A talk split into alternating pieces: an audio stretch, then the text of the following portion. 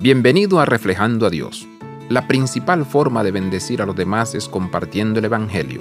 Jesucristo es Rey. A través de la muerte y resurrección de Jesús podemos recibir el perdón de los pecados y experimentar la nueva creación.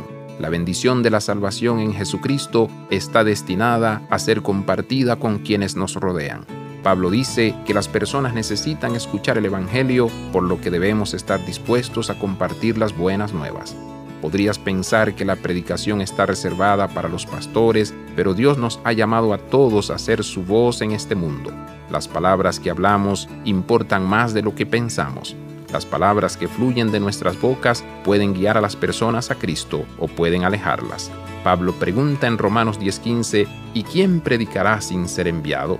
Así como Abraham fue enviado a una nueva tierra para ser una bendición para las naciones, nosotros somos enviados a nuevos lugares para alcanzar a nuevas personas. ¿Las palabras que dices guían a la gente a Jesús?